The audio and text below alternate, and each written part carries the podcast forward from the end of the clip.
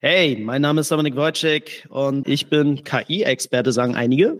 Ich befasse mich jetzt seit zwei Jahren mit KI im System und unterschiedlichen Large Language Modellen. Und in der heutigen Folge mit Mario diskutieren wir, wo KI-Modelle sich hinentwickeln werden. Wird es die Industrie halt irgendwie verändern? Wird es unser tägliches Arbeiten verändern? Oder wird alles so bleiben, wie es ist und es ist alles nur ein Hype? Da bin ich mir relativ sicher, werdet ihr heute vielleicht den einen oder anderen Blickwinkel mitbekommen auf ein Thema, das vielleicht, ja, euch halt einfach auch nochmal Mehrwert liefert. Und am Schluss gibt's noch ein paar nette Tipps. OMT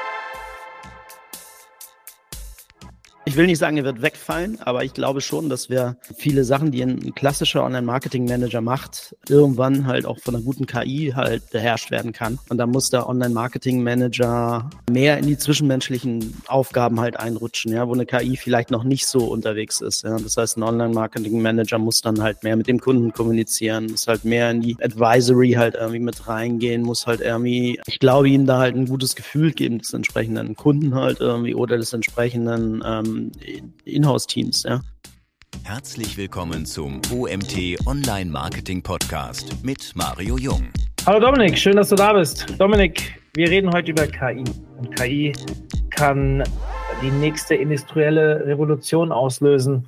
Glaubst du, es wird die Arbeitswelt entscheidend verändern? Ja, hallo Mario, erstmal danke, dass du mich hier zum Podcast eingeladen hast. Ja, ich befasse mich ja mit KI jetzt schon ein bisschen länger. Also ich denke mal jetzt ähm, mehr oder weniger fast seit zwei, zweieinhalb Jahren intensiver. Und mein Eindruck ist, dass wir in der Arbeitswelt, zumindest in der digitalen Arbeitswelt, definitiv mit KI-Modellen in den nächsten Jahren arbeiten werden. Ähm, wie stark und wie tief sie in die Arbeitsprozesse sich integrieren werden, das wird natürlich die große Herausforderung sein, halt irgendwie von, von vielen Unternehmen, wie sie es integrieren. Die Frage ist halt nur nicht ähm, ob, sondern für mich eigentlich nur noch wie. Ja, und ähm, da stehen natürlich viele Firmen noch vor großen Fragezeichen. Sie wissen noch nicht, wo sind die Stärken, wo sind die Schwächen, ähm, was kann ich halt sozusagen schon umsetzen, was ist vielleicht äh, aktuell noch nicht möglich. Ich denke, dass das definitiv wie das Internet ja auch als äh, industrielle Revolution halt ähm, gesehen worden ist, dass das halt einfach auch mit Sicherheit ähm, auch da nochmal eine krasse Veränderung sein wird. Das Handwerk wird wahrscheinlich erstmal wieder ein bisschen verstärkt fokussiert werden, aber andere Bereiche, die halt vielleicht eher von, von Maschinen verstärkt im digitalen Bereich übernommen werden können, die werden mit Sicherheit irgendwie auch ähm, wegfallen. Und da werden sich Leute dann halt umschauen müssen. Auch wir im Marketing wird auf jeden Fall eine spannende Zeit, was wir da halt irgendwie alles an Veränderungen mitbekommen werden. Also ich merke selber meinem täglichen Doing. Ich programmiere ja auch gerne und, und einiges und ähm, ich sehe schon, wie stark das halt irgendwie eingreift und ich sehe halt auch immer wieder neue Tools, neue Anwendungen mit KI halt irgendwie und bin immer ich fakt, faktisch jeden Tag erstaunt, was da halt irgendwie an neuen Tools rauskommt. Natürlich sind die alle noch nicht perfekt und die haben alle irgendwo auch noch ihre Schwächen, aber wenn man sich das mal anschaut, wie schnell diese Entwicklung halt geht, ähm, dann ist das schon echt erstaunlich. Du hast eben schon über viele Tools geredet. Vielleicht kommen wir auf das eine oder andere später noch. Das Tool schlechthin, ich glaube, was in aller Munde ist, ist ChatGPT. Also das, wo, glaube ich, immer als erster jeder dran denkt, wenn es um KI geht. Da gibt es ja auch unterschiedliche Versionen. Was glaubst du, wird der größte Sprung von ChatGPT, wenn der nächste Sprung in der Version ansteht? Wo sind wir denn gerade? Bei welcher? Wir sind bei vier, genau, wir sind bei vier. Es gibt ja schon die Gerüchte, dass ähm, in Kürze wahrscheinlich dass, äh, die 4.5-Version rauskommt. Im Laufe des Jahres wahrscheinlich dann irgendwann auch die 5er-Version. Ich glaube, der größte Sprung, also es gibt ja auch schon Leute, die haben die Demo gesehen. Ne? Also die, die waren halt im Silicon Valley und durften sich auch schon mal die ersten Demos dort anschauen. Da ging es richtig, richtig stark in Richtung Multimodalität. Also das heißt im Endeffekt, hast du gesagt, du willst halt eine gute Nachtgeschichte für deine Tochter haben, dann hat er es dir nicht nur als Text erstellt, sondern er hat dir sogar ein kleines Video gerendert und äh, mit Ton und Musik und allem drum und dran. Ja, also da, da gehen wir schon in diese Richtung Multimodalität, was du jetzt zwar auch erreichen kannst, indem du verschiedene APIs halt irgendwie anzapst und halt irgendwie verschiedene Tools miteinander kombinierst, aber das wird alles in einen Guss kommen. Ja, also was du halt haben möchtest, ein Video sicher zu erstellen zu um Kochrezepten oder oder oder, das werden alles so Sachen sein, die halt einfach mit den nächsten Sprüngen halt halt kommen werden. Ja, was dann halt einfach auch nochmal eine krasse Content Creation Welle halt vielleicht auslösen wird. Frage ist halt, wie gut wird die Qualität sein? Da muss man halt einfach ein bisschen schauen. Aber auch halt irgendwie in, in den Foundation, Foundation Modells, also in diesen Large Language Modellen in der Textgenerierung, da bin ich mir auch relativ sicher, dass da halt einfach auch nochmal ein Quantensprung halt kommen wird. Wenn man sich mal das anschaut von 3.5 auf 4, der Sprung halt an der Qualitätsschraube, das war ja auch schon so wow. Und ich glaube, dass das halt noch nicht aufhört. Ich glaube, dass es noch nicht ausgereizt ist. Da sieht man halt irgendwie auch an vielen Open Source Modellen, dass da einfach auch noch ein bisschen Potenzial in der Qualität der, der entsprechenden ähm, Generierung da ist. Und auch das wird mit Sicherheit noch mal besser werden, akkurater, genauer, weniger Halluzinationen vielleicht auch mal mehr ähm, Response. Ähm, aktuell hat man ja so ein bisschen das Gefühl, dass GPT ein bisschen faul geworden ist. Ich glaube, dass sie da halt einfach auch noch mal ein bisschen an, an der Qualitätsschraube drehen werden und da halt einfach ein bisschen mehr rausholen werden in den nächsten Versionen. Ich bin mir relativ sicher, dass wir zeitnah den Sprung auf 4.5 sehen werden. Also ich denke, in den nächsten Wochen wird das halt definitiv der Fall sein. Bin sehr gespannt. Wo wird deiner Meinung nach, also du hast eben schon mal kurz über Online-Marketing geredet und wir sind ja ein Online-Marketing-Podcast, deswegen wollen wir immer so ein bisschen schaffen.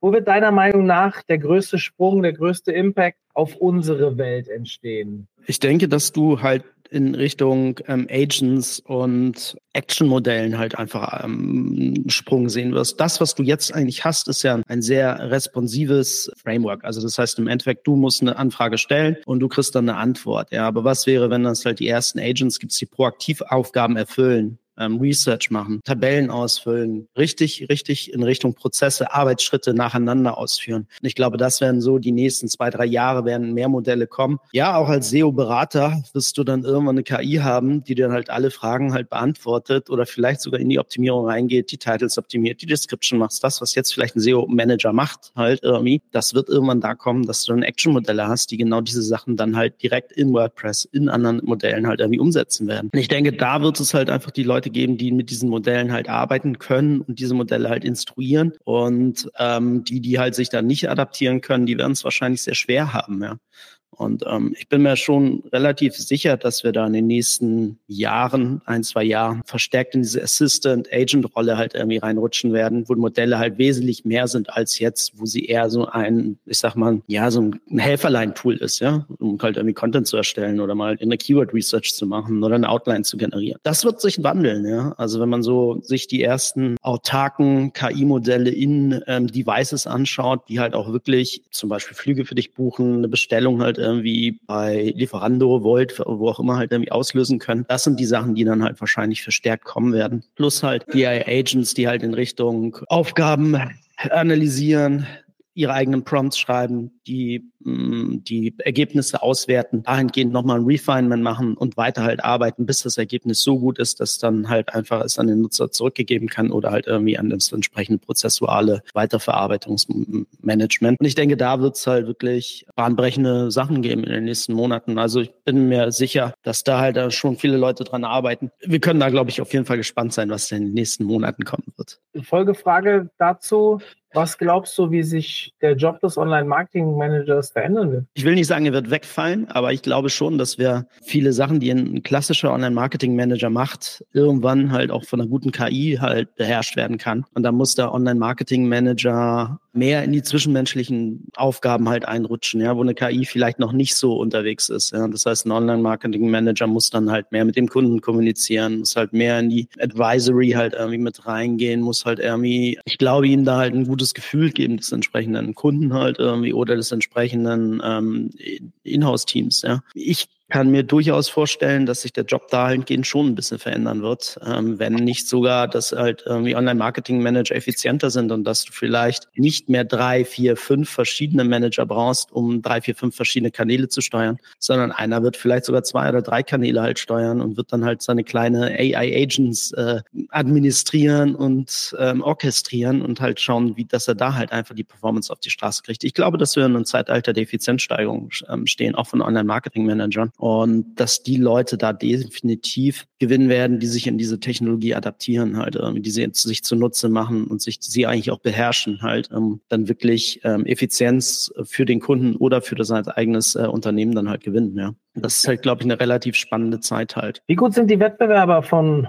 JetGPT, OpenAI, also zum Beispiel äh, Gemini von Google besser oder schlechter? Naja, gibt's gibt's unterschiedliche Perspektiven. Ähm, es gibt die Benchmark-Tests, die halt irgendwelche standardisierten Abfragesequenzen halt machen, um zu gucken, wie gut diese Benchmarks sind. Nach diesen Benchmarks gibt es halt viele, die ähm, auf einem ähnlichen Niveau sind wie ChatGPT 4. Gemini ist vom Potenzial her definitiv ähm, eines der besseren Modelle, wo ich glaube, dass sie halt auf jeden Fall mithalten können. Ich sag mal, dieses gefakte ähm, Product-Video, was da halt gemacht worden ist, oder ich glaube, das ähm, haben sie sich ein bisschen selber ins Bein geschossen, ähm, war vielleicht nicht das cleverste, indem sie da diese Sachen so ein bisschen gestellt haben. Nichtsdestotrotz sind diese Modelle und diese multimodalen Modelle, die da halt kommen werden, eigentlich die Zukunft. Ja, und ähm, auch wenn es jetzt vielleicht gestellt wird, ist das nicht unrealistisch, was da einfach da ist. Das war keine Fantasie, sondern die Technologie dahinter besteht und ich bin mir auch relativ sicher, dass die halt genauso auch in einer sehr sehr ähnlichen Form halt einfach auch ähm, ja live gehen wird. Und meiner Meinung nach werden wir alle davon profitieren, indem es immer mehr Modelle gibt. Aleph Alpha, ähm, wir haben Mistral, ähm, wir haben Claude, wir haben ähm, OpenAI halt natürlich, wir haben Gemini. Wir haben schon viele Wettbewerber und das hilft einfach auch die Qualität dieser Large Language Modelle halt einfach zu erhöhen. Wettbewerb tut gut, ja. Also insofern glaube ich, dass da halt einfach, ja, die Leute sich da immer wieder mit neuen Features übertrumpfen äh, und versuchen da halt einfach mehr rauszuholen und ähm, um dann halt einfach auch den Marktshare, der da ja irgendwann ja riesig wird, ja, sich da halt einfach auch ein bisschen einzuverleiben. Und man muss ehrlich gestehen, dass Google da ein bisschen äh,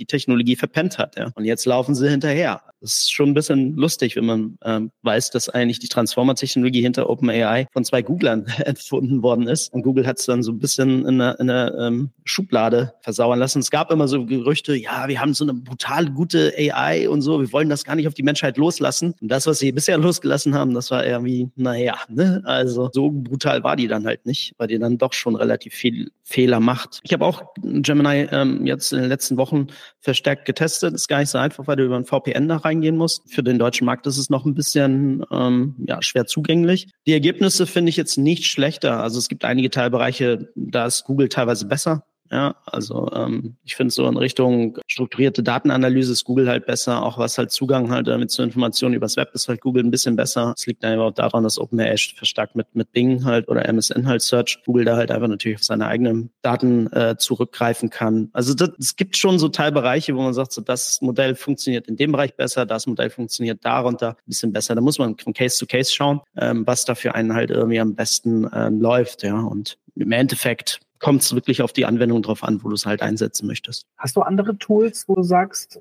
die mit KI arbeiten, die du sehr, sehr viel nutzt? Ja, ich habe zum Beispiel ähm, was ich liebe, ist halt mittlerweile GitHub ähm, äh, Copilot. Ähm, da ich ja auch selber Entwickler oder viele entwickle oder Tools entwickle oder ich mir neue Programmiersprachen aneigne. Ich bin jetzt in Richtung App-Entwicklung gegangen, also Richtung Swift-Programmierung. Wenn du das halt kombinierst mit Visual Studio, GitHub Copilot, zusätzlich halt noch ChatGPT nutzt, dann ist das halt wie so ein äh, Super-Advisor, der neben dir sitzt und dir halt einfach auch die Ratschläge gibt, wie du besser programmierst. Und das ist schon echt cool, weil genau, du willst irgendeine Funktion schreiben in Copilot und auf einmal taucht dann halt schon die komplette Funktion halt irgendwie auf. Die ist zwar nicht immer perfekt, aber es ist halt nochmal was ganz anderes, weil du es live in der Integration drinne hast im Programmieren. Also das finde ich halt schon sehr cool. Was ich noch sehr, sehr häufig nutze, sind ähm, Stable Diffusion und Midjourney als KI-Grafikelement ähm, oder Grafikerstellungsprogramme. Ähm, Die liebe ich mittlerweile auch. Midjourney ist ja in der V6 jetzt ähm, erschienen. Unglaublich gute Qualität der Bilder. Also das, wenn du halt wirklich ähm, Content brauchst für, genau, Ratgeberartikel oder sogar TikTok, was auch immer halt irgendwie, da ist Midjourney mittlerweile wirklich wirklich, wirklich gut. Ähm, da kann ich, das macht echt Spaß, mit dem Tool halt zusammen zu, zu arbeiten. Stable Diffusion, so ein bisschen die Open Source Variante, funktioniert sehr gut, wenn man halt zum Beispiel Trainings von einer bestimmten Person haben möchte, von einem bestimmten Objekt haben möchte. Da gibt's halt eine relativ große Open Source Community. Da sind immer sehr kreative Sachen dabei. Deswegen lohnt es sich, das auch mal so ein bisschen anzuschauen. Aber das sind so eigentlich die KI-Modelle, die ich mir meistens anschaue. Lass uns mal einen kleinen Blick in die Zukunft werfen. Ja, also ich meine, es gibt ja auch so ein paar Schreckensszenarien da draußen, was so alles mit KI passieren kann und, und ja, so Weltherrschaft.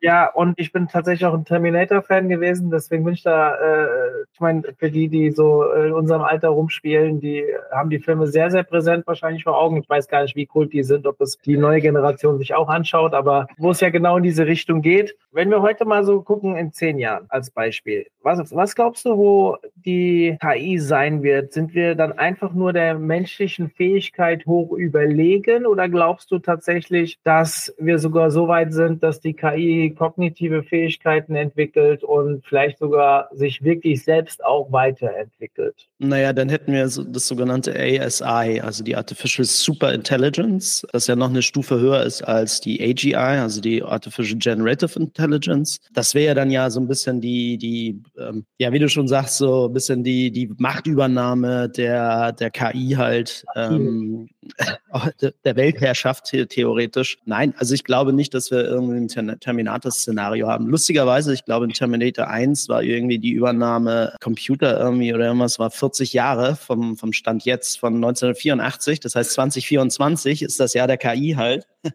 laut Terminator. Ich glaube da persönlich nicht dran. Denke aber, dass wir weiter sind, als wir viele glauben. Also wir sind, denke ich mal, in den nächsten zwei Jahren schon in einem Bereich, wo wir wahrscheinlich nicht mehr unterscheiden können, ob diese KI ein Mensch dahinter ist oder halt irgendwie eine Maschine. Ja, also da gehen wir schon in so in eine Richtung, die halt die Richtung AGI geht. Ob wir dann die Superintelligence haben, schwer zu sagen. Aber zehn Jahre ist halt echt ein weiter Horizont. Ne? Und ich glaube, wenn halt die Technologie da weiterhin so rasant sich entwickelt, dann werden wir mit Sicherheit Computer haben, die smarter sind als wir Menschen. Mit Sicherheit. Ne? Also da glaube ich das können wir gar nicht, da können wir irgendwann gar nicht mehr technologisch mithalten. Also wenn die Technik so weitermacht, dann sind wir da irgendwann raus. Dann müssen wir uns auf andere Qualitäten besinnen. Und ich glaube, das wird dann halt einfach spannend zu sein. Ja, wo liegen unsere Stärken? Ist es die Kreativität? Ist es die Menschlichkeit, die Emotionalität, die dann halt vielleicht nicht so wirklich da ist? Ähm, und da wird man halt einfach schauen müssen, halt irgendwie, wo sind, wo können wir uns unterscheiden? Ich glaube aber dennoch, dass wir immer noch die Kontrolle über die ganzen Maschinen oder die entsprechenden ähm, künstlichen Intelligenzen haben werden. Ja, ohne uns wird es nicht laufen. Ich glaube nicht, dass hier irgendwann die künstliche Intelligenz sagt dann irgendwie, okay, die Menschheit ist jetzt obsolet. Wir brauchen sie nur noch als Batterien wie bei Matrix oder sowas in der Richtung. Ich glaube, dass so weit wird es nicht kommen. Aber sie wird definitiv in unserem Alltag halt Einzug halten. Ja. Wir haben in der Starterfrage schon ein bisschen über die Arbeitswelt diskutiert und den Einfluss. Ähm, du hast es jetzt auch gerade gesagt, da wird, da wird einiges auf uns zukommen. Ähm, wo siehst du in den nächsten 12 bis 18 Monaten, also du hast eben auch schon gesagt, schon in den nächsten zwei Jahren, ich versuche jetzt wirklich in dem Horizont auch zu bleiben, die allergrößten Entwicklungssprünge der KI-Modelle? Ja, also ich glaube, dass wir die nächste Stufe erreichen werden in Richtung autodidaktische Systeme, also Systeme, die halt wirklich es schaffen, Dinge zu adaptieren und zu eigene Logiken halt damit aufzubauen. Also beispielsweise, du hast ja jetzt irgendwie so einen Dreijährigen, ja, also die KI halt ist vielleicht auf der Intelligenz eines Dreijährigen, ja. Und ähm, ich denke, dass wir in den nächsten ein bis zwei Jahren irgendwann dann halt irgendwie die Intelligenz haben, dass er halt dann schon mathematische Aufgaben eines Grundschülers übernehmen kann und halt einfach auch die Logiken und Abstraktionen halt irgendwie wesentlich stärker halt hinkriegen werden. Da bin ich mir eigentlich relativ sicher, dass wir ja so einen Zwischenschritt glaube ich, in der Intelligenz halt sehen werden, dass wir dann halt echt staunen werden, dass wir halt irgendwie vielleicht komplexe Fangfragen halt irgendwie stellen können und die KI ohne Trainingsdaten halt darauf halt dann die richtigen Lösungen halt parat halten wird. Wo es jetzt halt immer wieder so Tricks gibt, wie du Large Language Modelle austricksen kannst oder halt irgendwie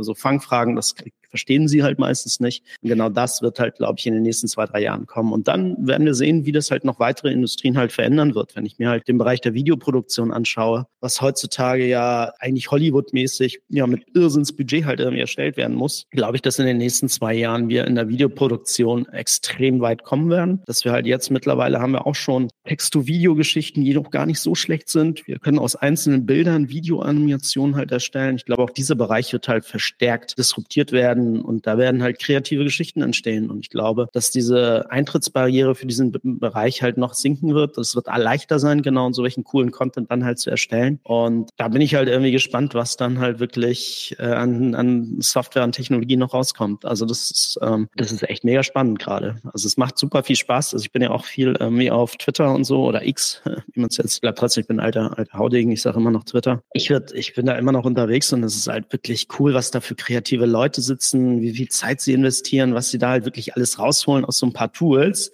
wo du dann echt staunst und sagst so, wow, ja, das ist schon echt cool. Und wenn ich das jetzt ein, zwei Jahre weiter denke und ich jetzt mal einen Rückblick mache, wo ich, wo ich vor zwei Jahren stand mit KI-Modellen, mit Bildmodellen, ja, da hast du geskribbelte Sachen rausgekriegt, die halt irgendwie wie Pixelmatch äh, aussahen. Und heute, ja, und wenn ich das zwei Jahre weiter denke, dann wird das halt einfach nochmal ein Quantensprung werden. Also es ist schon echt, das ist schon echt beeindruckend und es ist auch ein bisschen ängstigend. Ja? Man muss dann sagen, irgendwie, wow, was passiert da noch irgendwie, ja? und wo kommen wir da jetzt noch hin? Es wird natürlich auch viele Fallstricke geben. Viele Dinge, die wir halt jetzt aktuell, die wir toll empfinden, werden natürlich auch missbraucht werden. Ja? Sei es halt irgendwie Enkeltrick, Stimmen werden geklont, Video live übertragen werden geklont, Deepfakes kommen halt stärker. Ja? Da wird halt auch noch viel auf uns regulatorisch halt irgendwie zukommen. Also das ist halt definitiv auch etwas, wo wir halt vielleicht dann immer diese kreativen Freiheit dann halt auch Grenzen setzen müssen, um halt nicht Gefahr zu laufen, halt irgendwo aus dem Uder zu, zu laufen. Ja, das ist schon echt, ähm, das ist schon echt ordentlich, was da halt irgendwie auf uns zukommt. Eine Veränderung am vergangenen Wochenende mich mit jemand länger, da, keine Ahnung, beim privaten Rahmen, bin ein bisschen äh, auf dieses Thema äh, gekommen und da war jemand dabei, der sich mit dem Thema Film sehr viel beschäftigt und er hat ein gutes Beispiel gebracht. Das sind momentan schon die ersten Instagram-Accounts, die mit reinen KI-generierten Personen, also Menschen, die es eigentlich gar nicht gibt, die aber aussehen wie echte Menschen, weil sie halt äh, über Midjourney mhm. auch immer sich zusammengesetzt wurden, irgendwelche Topmodels äh, oder so aussehen wie Topmodels, die dann schon Insta-Accounts in Millionenhöhe teilweise weltweit äh, generiert haben. Früher waren es irgendwelche Avatare, wo man erkannt hat, dass das Avatare sind. Na, das erkennst du mittlerweile nicht mehr, ne? Genau, mittlerweile erkennst du es halt nicht mehr. Und er hat dann den, äh, es gebracht, er sagt, äh, jetzt so ein Film wie Avatar, neun Jahre Produktionszeit. Ich glaube, im ersten, ersten Teil wäre tendenziell, weil es ja auch gar keine echten Menschen, oder da spielen auch echte Menschen mit, aber wie gesagt, das ist wahrscheinlich, wenn die Storyline steht, in ein Zehntel der Zeit problemlos darstellbar, vielleicht sogar noch schneller. Ein anderer Kumpel von uns hat äh, gesagt, der ist schon lange mit KI-Modellen unterwegs und der sagt, die machen mittlerweile Risikoanalysen, für die sie neun Monate gebraucht haben im Straßenbau, machen sie mittlerweile in drei Tagen. Und also was ein Effizienzgewinn. Und wenn ich jetzt bei dem Filmthema bleibe, also als Schauspieler muss ich ja Angst bekommen. Wenn jetzt so ein äh, Tom Cruise 60 Millionen für einen Film kriegt, natürlich, er bleibt ein Zugpferd. Aber ich kann ja jetzt theoretisch anfangen. Was meinst du, warum Hollywood, was meinst du, warum Hollywood gestreikt hat? Ja, das ist. Weil also, in den Verträgen teilweise genau diese Bildrechte und Nutzungsrechte, Harrison Ford hat es auch unterschrieben halt irgendwie, ja, dass dann halt einfach die Studios die Rechte halt haben an den Gesichtern, an den Stimmen halt irgendwie, die übertragen irgendwann ähm, brauchst du dann halt kein Harrison Ford mehr, sondern du hast seine Rechte gekauft. Statisten geben ihr lebenslanges Recht an, an ihrem Gesicht und an ihren Stimmen für 200 Dollar teilweise dort ab. Mhm. Ja, und da brauchst du den nie wieder, so nach dem Motto. Einmal kaufen 200 Dollar, ich kaufe mir dein Gesicht für 200 Dollar und deine Stimme und dann brauche ich dich einfach nicht mehr. Ne? Du brauchst nicht irgendwo nochmal herkommen oder so. Ich knall das irgendwo drauf und fertig ist. Ja, mhm. Genau, das ist echt erschreckend. Also da, da werden es halt, genau diese Sachen werden halt einfach verstärkt halt genutzt werden, irgendwann auch von Filmstudios, weil das halt eine Kostenersparnis ist, weil das halt nochmal ähm, eine Effizienzsteigerung mir so ein vorstellen, so ein Avengers-Film, der eine Milliarde, keine Ahnung, einbringt und 400 Millionen wahrscheinlich gekostet hat, den du dann auf einmal für 10 Millionen produzieren kannst und genau geil, vielleicht noch geiler. Ja, natürlich werden äh, die Studios da sich Gedanken drüber machen. Also ich finde es sehr, sehr stark, was da für Möglichkeiten sind und ja. wie weit man das spinnen kann.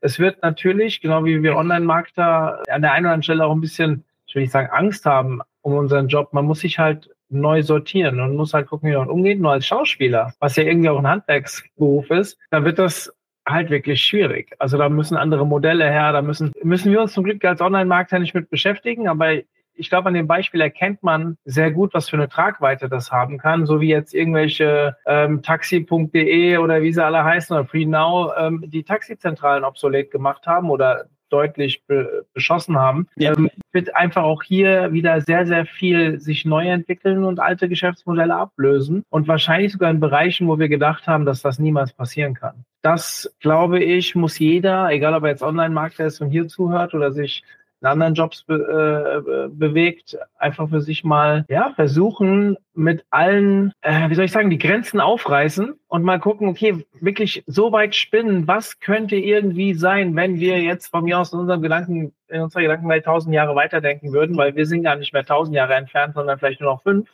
Und wir wollen alle noch wollen oder wollen auch nicht, aber 15 bis 20 Jahre arbeiten, die jetzt Mitte 40 sind. Und mhm. Für uns wird es ja dann mit 50, 60 jetzt für dich und mich als Unternehmer, die es eh gewohnt sind, immer wieder zu reagieren, ist das vielleicht nicht so das Problem. Aber was ist denn mit einem Arbeitnehmer, der seit 20 Jahren in seinem Job ist, der jetzt vor so einer Veränderung steht und sich darauf gar nicht mehr einlassen kann mit 50, weil es einfach schwer wird?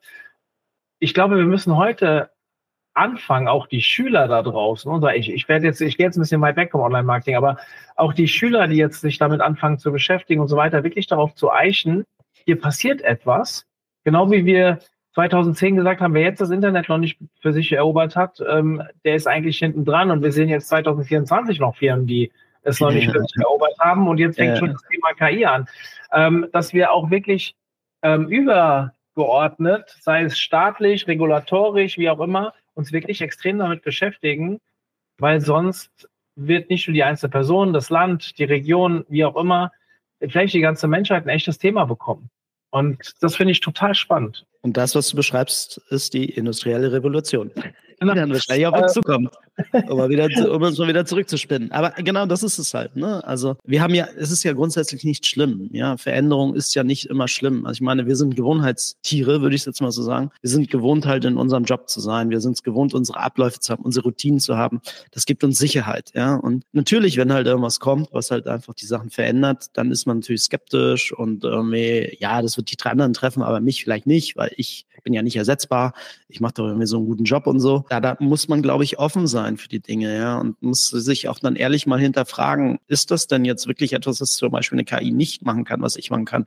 Eine KI kann vielleicht jetzt noch nicht halt irgendwie den perfekten runden Tisch irgendwie ähm, zusammen hobeln, ja, und den irgendwie zusammenbauen. Das wird vielleicht aber auch in fünf oder zehn Jahren wird es auch die ersten Roboter geben, die genau dann halt diese feinen motorischen Arbeiten halt irgendwie lösen können. Also wenn ich mir Boston Dynamics anschaue, auch in Richtung Bau und alles, ja, die ersten Roboter, die dann halt irgendwie ähm, 100 Kilo Säcke dann halt irgendwie auf der Schulter schleppen dann irgendwie äh, sich da quer durch das ganze Gelände bewegen. Ich glaube, da werden, da werden schon viele Bereiche halt irgendwie dieses Treffen halt, ähm, die wahrscheinlich einfache Arbeiten, simplifizierte Arbeiten halt irgendwie auch von einer KI oder halt von der Robotik ähm, ersetzt werden können. Ja, und ähm, ich, wenn man sich jetzt eigentlich auch ein bisschen anschaut, wie diese KI-Modelle in diese Robotics halt integriert werden. Samsung hat gestern, glaube ich, auf der CES so den ersten kleinen Borli nennt sich, glaube ich, das Teil halt irgendwie ähm, rausgebracht. Es ist dann halt eigentlich auch eher so ein KI-Modell, so ein kleiner Ball, der sieht so aus wie aus Star Wars BB-8. Kennst du den aus Star Wars? Diesen kleinen runden Ball, der dann so rum. Genauso sieht das halt von Samsung aus und der läuft dann auch rum und hört auf dich und äh, unterstützt dich bei Meetings, projiziert halt irgendwie Sachen drauf, unterstützt dich beim Training und so. Also das sind schon so Sachen, wo ich echt denke, so das wird in den Alltag reinkommen. Auch die Spielzeugindustrie. Also wenn ich mir vorstelle, dass die letzten Spielzeuge irgendwie gefühlt 30 Jahre, 40 Jahre halt irgendwie sich nicht weiterentwickelt haben, wenn du dann halt diese Modelle in Chips, in kleinere ähm, äh, Strukturen reinkriegen kannst, kostengünstigere Strukturen, wenn du das, was du damit halt dann irgendwann für, für cooles Spielzeug irgendwie bauen kannst, wo Kinder damit interagieren können halt irgendwie oder lernen können oder auch der ganze Lernprozess halt irgendwie sich noch ent entwickelt. Das sind schon so Sachen, wo ich glaube, dass das halt irgendwie mit eingreifen wird und das wird unsere, unser ich glaube, unsere Kinder, die werden halt, die werden es gewohnt sein, mit KI halt aufzuwachsen. Meine Tochter ähm, ist jetzt auch so vier Jahre alt. Wenn die 12, 13 ist, ja, 14, ja, zehn Jahre voraus, die wird wahrscheinlich überall in ihrem täglichen Doing halt irgendwo auf KI-Modelle stoßen. Sei es in der Küche, vom ersten automatischen Koch was auch immer irgendwie Gerät, die dann halt über KI-Modelle halt irgendwie machen, bis hin in der Schule, wo dann halt wahrscheinlich auch dann spezielle Lerngeräte da sind, die halt irgendwie individuellere, ähm, fokussiertere Lernen Sachen halt irgendwie maßgeschneidert dann halt irgendwie bauen können. Also da bin ich mir schon relativ sicher, dass das schon echt ähm, auch Mehrwert schaffen kann für uns als Gesellschaft und nicht nur irgendwie als negativ gesehen werden muss. Aber natürlich, andere Bereiche, andere Berufswelten werden halt einfach auch disruptiert. Ja, und das ist halt, das gehört dazu. Aber die Menschen haben immer schon irgendeine andere Tätigkeit gefunden, die dann halt einfach dann einen Mehrwert für die Gesellschaft dann gebracht hat. Und ich glaube, das ist, deswegen bin ich da auch nicht so besorgt, sondern ich glaube, dass es freie Kapazitäten schaffen wird in vielen Menschen und die dann halt kreative neue Dienstleistungen halt geschaffen werden. Und das ist, glaube ich, so etwas, was dann wiederum einen Sprung für uns als Gesellschaft vielleicht auch bedeutet, ja, an Qualität. Ich habe bei irgendeinem Clubtreffen von uns, ich glaube in Bonn, bin ich mal gefragt worden, was machst du denn, wenn die KI dich als Geschäftsführer ablöst? Da habe ich gesagt, mhm. hoffentlich passiert das. Ja, hoffentlich, ne? Aber das ist eine andere Sicht auf die Dinge. Du, es wird viel, in dem Bereich meiner Meinung nach wird noch viel zu wenig über Open Source Modelle gesprochen. Wo siehst du deren Stärken und Schwächen? Die Schwächen liegen eigentlich eher in der technologischen Kapazität. Ja, also Schwächen, sage ich mal, du musst dann meistens so Transfer Learnings machen, aber so individuelles, selbst erstelltes Modell halt irgendwie ist einfach so kostenintensiv, sei es an Hardware, an Personal, an Ressourcen dass das in Open Source Modelle sehr schwierig haben würden. Das heißt, du hast natürlich wie Facebook, die dann halt irgendwie ihr Modell frei zur Verfügung stellen. Unter gewissen rechtlichen Aspekten kannst du es nutzen, kannst es dann halt auch integrieren. Da liegen so ein bisschen eher so die Schwachstellen. Die Stärken liegen ganz klar in der Kreativität. Also du siehst halt wirklich Leute, die wirklich coole Sachen bauen auf diesen Open Source Modellen, wo vielleicht andere Companies gar nicht erst drauf kommen, ja. Wo dann halt einfach auch kleine Devices gebaut werden mittlerweile, ähm, Companion Devices, die halt einfach mit dir rumlaufen, die vielleicht für dich halt einfach auch Sachen erledigen. Du hast Modelle, die halt mittlerweile, ähm, ich habe ja auch so ein, so ein Plugin, äh, eine App runtergeladen, Offline Chat nennt sich die, ähm, läuft auf Mistral, der 7 Milliarden Parameter Variante, kannst du im Flugzeug nutzen, ja? kannst du im Flugmodus machen, läuft lokal auf deinem iPhone und kannst halt, hast dein ChatGPT lokal halt wirklich auf deinem iPhone drauf, hast keine Datenschutzprobleme. Das ist alles halt wirklich äh, safe, weil irgendwie ist es sozusagen innerhalb deines Rechens, deiner, deiner Umgebung halt einfach auch geschützt. Und ich glaube, da sind so ein bisschen die Stärken, die dann halt gegenüber den Großen halt irgendwie dann ausgerollt werden können, weil die Open Source Modelle werden irgendwann auf kleineren Rechnern halt irgendwie laufen können. Du hast die Modelle, die frei zugänglich sind, die dann wiederum neue Schöpfungen halt irgendwie generieren, die Kreativität freisetzen. Und ich glaube, das ist halt einfach das, das Schöne an dieser ganzen Szene, dass da halt einfach auch viele Leute sind, die halt einfach sich damit tagtäglich beschäftigen und kreative Leistungen halt einfach reinbringen. Was vielleicht so eine Company, die halt wirklich eher darauf getrimmt ist, Geld zu verdienen und irgendwie richtig Revenue zu schieben, ja, sich dann eher auf die Dinge fokussiert, die halt Geld bringen vielleicht, ja, und weniger auf das, auf den, auf einen kreativen Prozess halt sich da orientieren. Und ich glaube, das ist, die beiden werden sich ergänzen. Also ich glaube, es wird Modelle geben, die halt einfach auch den, den Vorzug haben werden vor großen Large Language Modellen wie OpenAI oder Google. Und dann wird es halt Modelle geben, die halt einfach so technologisch advanced sind, weil sie halt einfach so viele Ressourcen verschlingen an Technologie, an Hardware, an menschlichen Ressourcen, um diese Sachen fein zu tun, dass die halt einfach dann halt einfach auch eine andere Stärke haben. Ja, und so werden beide Systeme ähm, oder beide Welten werden koexistieren. Ja, also ich glaube, das wird das eine wird nicht das andere ersetzen. Ich glaube nicht, dass Open Source ähm, die Großen halt irgendwie in Gefahr bringen wird. Aber die Großen müssen sich jetzt auch nicht unbedingt vor Open Source halt irgendwie, ähm, äh, ja, jetzt irgendwie schützen oder Angst haben, dass die halt irgendwie die Sachen halt irgendwie ja wegballern. Also insofern, da muss man halt einfach ein bisschen gucken, wie sich diese Sachen dann halt so entwickeln. Was eben schon das wie soll ich sagen, das hässliche Wort Datenschutz. Nein, einige finden das ja auch richtig gut. Für uns Online-Markter ist es meistens ein Fluch, aber wie auch immer, ja. das kann man auf beiden Seiten betrachten. Aber du hast das Wort Datenschutz schon erwähnt. Meiner Meinung nach ist das etwas, was aktuell noch sehr wenig beachtet wird in dem Thema. Ich höre es ab und zu mal in der Diskussion, wo es angesprochen wird, was das bedeuten kann, auch was Urheberrecht und sowas angeht. Aber meiner Meinung nach stehen viele Firmen aktuell von mit einem großen Fragezeichen da und überlegen, wie sie sicher KI im Unternehmen einsetzen können. Jetzt bist du kein Anwalt, soweit ich weiß, aber nee. Tipps, irgendwas, wo man sich orientieren kann, sollte irgendetwas. Ja, schnapp dir einen Anwalt. Am besten einen, der sich damit. Das, Entschuldigung, glaubst du wirklich, dass die da schon bewandert sind? Teilweise schon. Also ich war jetzt gerade auf eine, eine, eine, Veranstaltung von einer Rechtsanwaltskanzlei, die den KI-Tag gemacht haben und ähm, die aus Hertingen gewesen. Ähm, schöne Grüße an den Martin Schirmbacher, die halt schon sich sehr stark halt mit dem Thema auseinandersetzen. Und auch ich habe dann halt ähm, mir viele Vorträge da angehört. Und ja, also ich glaube, dass du natürlich so ein Wald- und Wiesenanwalt, der wird halt wahrscheinlich dir nicht da helfen können. Aber wenn du dich da auf einen auf ähm, Digitali Digitalisierung halt irgendwie spezialisierte Anwaltskanzlei nimmst, dann wird es helfen. Es gibt aber so ein paar Grundtipps, die man halt, glaube ich, mitgeben kann.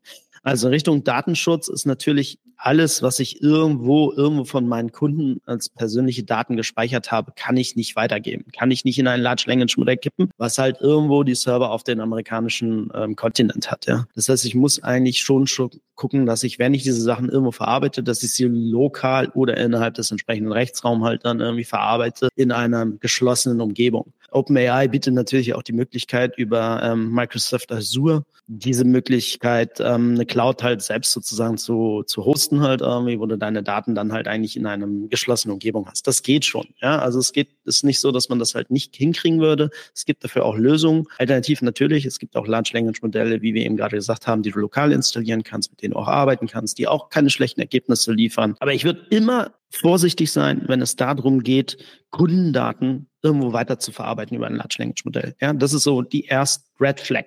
Ja, wenn du halt Sachen generierst, irgendwie die über deine Webseite sind oder dein Content, alles gut. Wenn du aber irgendwas mit deinen Kundendaten machst, dann Red Flag. Ja, da würde ich dann wirklich mir einen Anwalt nehmen und gucken halt irgendwie, dass ich da eine, eine, eine datenschutzbestimmungskonforme ähm, Verarbeitung irgendwie hinkriege. Da müssen die Nutzer dann wahrscheinlich zustimmen, bla bla bla. Aber wie gesagt, da bin ich kein Anwalt, da müsste man sich das halt am äh, ja, rechtlichen Beistand holen. Aber ich gebe dir recht, definitiv ist in den letzten Jahren oder so, sagen wir, letzten zwölf Monaten halt einfach zu wenig Fokus auf den Punkt gewesen und viele stehen da einfach auch noch vom großen Fragezeichen. Geht das? Was geht? Wie kann ich es verarbeiten? Darf ich es verarbeiten? Wie verarbeite ich es am besten? Ähm, und sich da halt einfach eine, eine Patentlösung zu schaffen, ist natürlich schwierig, weil es auch wirklich darauf ankommt, was verarbeitest du, was möchtest du erreichen, ja, und was ist der Weg dorthin? Und dann muss man halt eigentlich gucken, dass man eine Architektur baut, die genau diese Sachen halt dann sozusagen in den Rahmen gießt und halt einfach keine Rechtsverletzung macht. Ja. Und im, im Zweifel ist im letzten Schritt immer der rechtliche Anwalt dann halt oder die, die,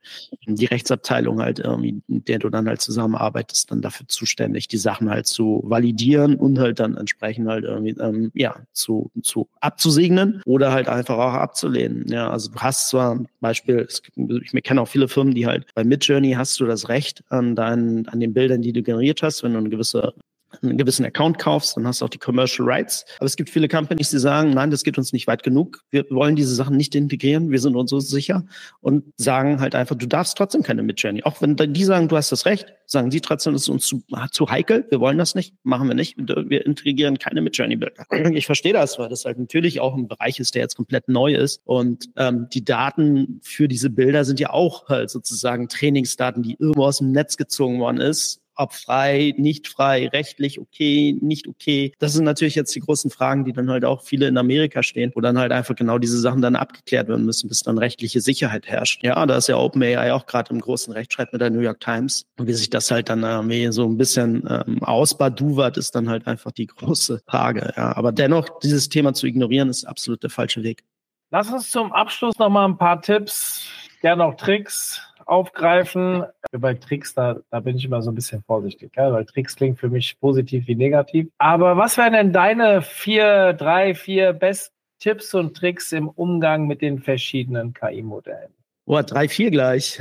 Okay, lass mal überlegen. Also, ähm, zwei, gell? also wenn es der Tipp ist, der uns alle weiterbringt, reicht auch einer, aber ich habe einfach mal so eine Zahl in den Raum geschmissen. Der, der, der heilige Gral, ja, der, der heilige Gral der, der KI Large Language Modelle. Ähm, nee, den, ich glaube, den, den, den gibt's nicht wirklich. Aber ich gebe ich geb ein paar Tipps, die mir persönlich halt mit dem Umgang mit KI halt äh, geholfen haben. Und ich finde auch Tricks, also Tricks ist für mich nicht, nicht immer unbedingt negativ zu sehen, sondern das sind so kleine Hacks, weißt du, so, wo du sagst, so, das kannst du noch optimieren, da gehst du rein, das hat vielleicht nicht jeder so auf, auf der Schippe und dann kannst du das und das und das machen. Das finde ich eigentlich immer so ganz cool. Also da, da, ich bin ja auch einer, der sich tief in diese Materie eingräbt und halt irgendwie guckt, wo kriegst du denn noch so die letzten Prozentpunkte raus. Also was ich empfehle, um halt einfach ähm, mit Large Language Modellen bessere Ergebnisse zu erzielen, ist eigentlich der Grundtipp, den ich immer gebe, ist, wenn du ChatGPT Plus Nutzer bist, ja, zahlst, also das ist der erste Tipp, zahl für das Ding, 20 Dollar, dann kriegst du schon mal die besseren Ergebnisse als halt die kostenlose 3,5er Variante. Aber wenn du zahlst, dann hast du ähm, auch Zugriff auf den Playground. Der Playground ist im Hintergrund eigentlich so ein bisschen die Spielwiese der Technologie, halt der ChatGPT. Das heißt, dort kannst du halt viel, viel mehr einstellen als halt zum Beispiel in dem klassischen Web-Frontend bei ChatGPT. Da kannst du an der Temperature spielen, du kannst halt so eine andere, einen anderen Algorithmus zur Erstellung des Contents generieren halt nehmen. Du hast Einfluss auf den System Prompt, auf den User Prompt.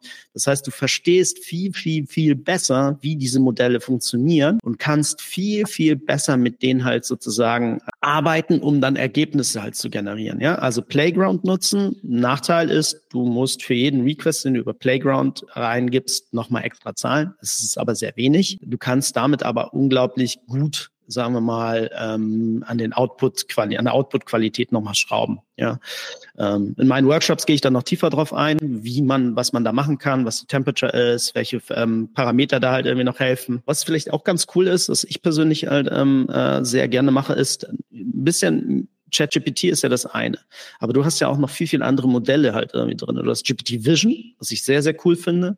Du hast ähm, OpenAI Whisper, du hast ähm, Dolly in ChatGPT. Also sich die Nebenmodelle mal anzuschauen und zu gucken, was die alles können. Ja, das ist halt echt, echt cool.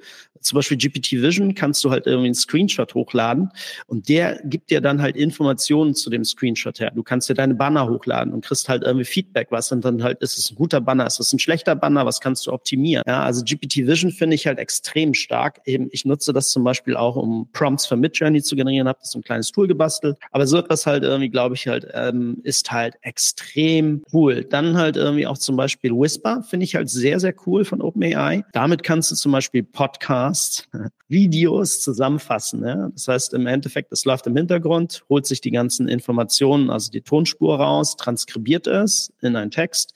Diesen Text kannst du dann wieder in ChatGPT halt geben und kannst dir dann halt eine Zusammenfassung halt geben. Im Endeffekt kannst du wirklich viele Zeit dir sparen, indem du halt vielleicht von, von Sachen, die du einfach mal zusammengefasst haben möchtest, dort reinkippst und halt einfach dann Ergebnisse kriegst. Finde ich eigentlich sehr, sehr smarten Move, um halt irgendwie Effizienzsteigerung halt irgendwie in seinem täglichen Doing zu haben. Ja, ansonsten, was ich auch noch cool finde, ist, dass du dir auch so mal die Modelle links und rechts anschaust. Schau die Gemini an, schau die Claude an, zum Beispiel ähm, Anthropics Claude ist halt wirklich gut in was halt in Richtung Verarbeitung von großen Datenmengen halt geht. PDFs zum Beispiel finde ich ChatGPT nicht so gut. Ist ein bisschen besser geworden in den letzten Wochen, aber zum Beispiel die Verarbeitung von PDFs halt äh, funktioniert über Claude viel, viel besser meiner Meinung nach als halt irgendwie OpenAIs ähm, ChatGPT. Und dann halt irgendwie ähm, ein relativ cooles Tool, LM Studio, finde ich eigentlich ganz cool, ist kostenlos. Das kannst du dir auf deinem Rechner installieren und kannst dann über Hugging Face lokale Modelle halt runterziehen, installieren und dann hast du ein Chat-GPT auf deinem Rechner, ja, ohne dass du Internetverbindung brauchst oder oder oder. Und du kannst halt irgendwie die Facebook Lama-Variante, die Mistral-Variante, also von den Franzosen. Du hast viele verschiedene Large Language und Starcoder, was ein ähnliches äh, Modell ist wie ähm, GitHubs äh, Copilot. Die kannst du dann lokal auf deinem Rechner ausprobieren. Das kostet kostet nichts und du kannst halt mit denen spielen und halt irgendwie auch deine Erfahrungen halt mit sammeln. Und das hilft dir dann halt einfach auch nochmal, ja, diese Barriere ein bisschen runterzubrechen, weil sonst, wenn du mit Python die ganzen Sachen installieren musst und alles, das ist ja doch nur relativ komplex. Aber LM Studio vereinfacht diesen ganzen Prozess für dich. Das sind, glaube ich, so die, die, die spontan. Ach ja, und der letzte Tipp, wenn du gute Prompts machen willst, ja, dann gibt ja so AI PRM und so ein paar Tools, die so Prompt-Sharing machen oder so. Ich finde ich finde es ein bisschen meistens nicht so gut, muss ich ehrlich gestehen, weil diese meistens schon immer auf den Use Case ausgelegt sind. Ähm, was ich mir anschauen würde, sind sogenannte Prompt Frameworks.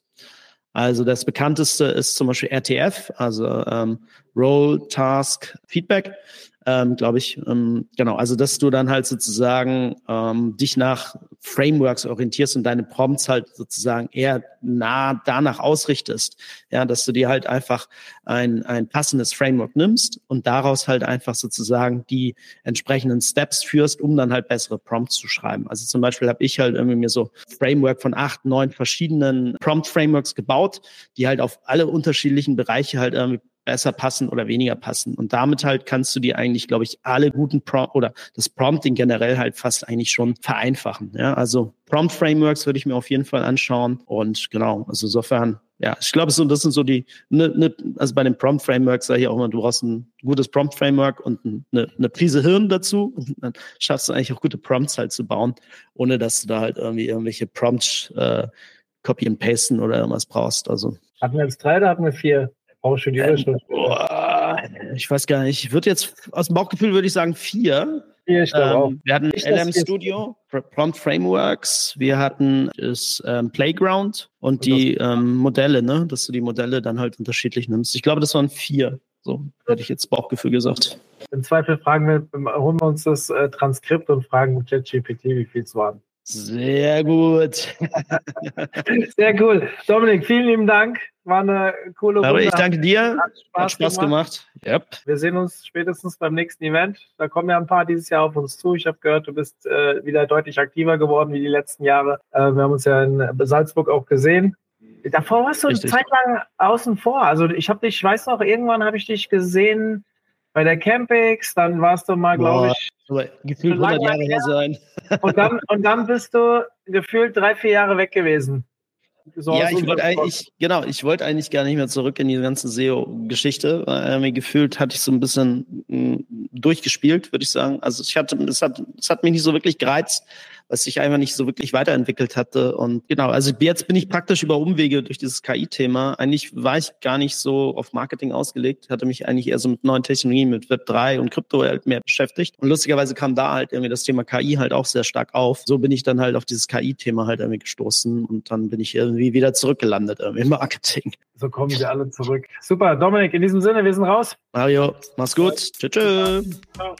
Zum Abschluss der heutigen Folge mit Dominik möchte ich euch auf unsere kostenfreie Tool-Konferenz am 29. Februar, ja, am Schaltjahrtag, hinweisen.